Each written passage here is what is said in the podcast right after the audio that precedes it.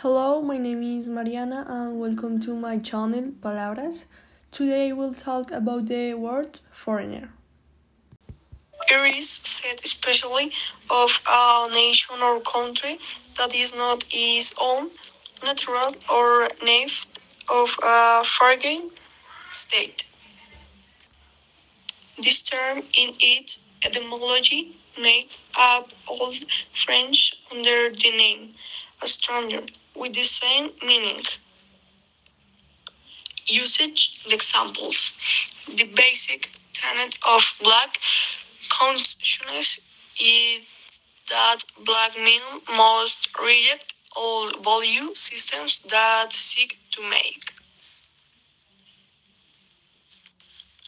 books related to foreigner.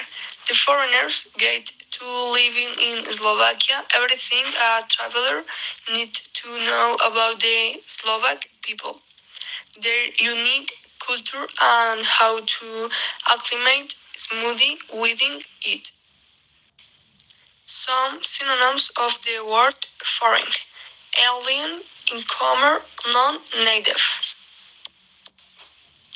Words derived from the foreign word foreigner, foreigners, alienating, foreignization, foreigners, alienation, foreigners. Speaking of the word foreigner, I am going to tell you about my experience when I was a foreigner. I have been a foreigner in Mexico, France, Germany, Spain, and United States.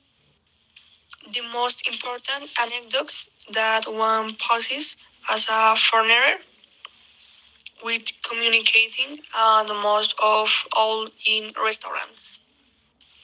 One experience I had was that when entered an amusement park, I went to ask about um, a mechanical attraction, and since the person I tried to ask did not speak the same language, we could not understand. Some of the tips that I can give for jet lag. For me, and the key to putting jet lag is simple. Sleep good it has its trick when most people travel to different time zones. They sleep when they are tired and stay awake when they are not. This is an error when traveling. It is imperative that I adjust to the local time as soon as possible so I establish in advance when I will sleep and when I will awake and I stick to that plan using the tools sleep feels, sleep makes, earplugs, recline that they help me achieve it.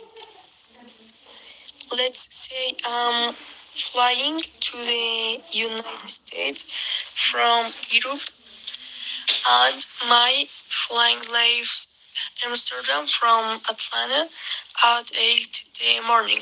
I know that no matter how tired I am, I can't sleep on the flight because the plane will land around noon and I need to be awakened when night comes.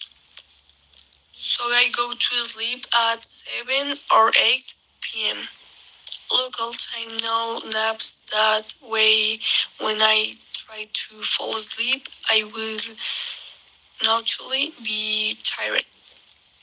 I will not set my alarm and let my body choose when to make up the next morning. This puts me in the rhythm of the local time zone and so I don't have jet lag.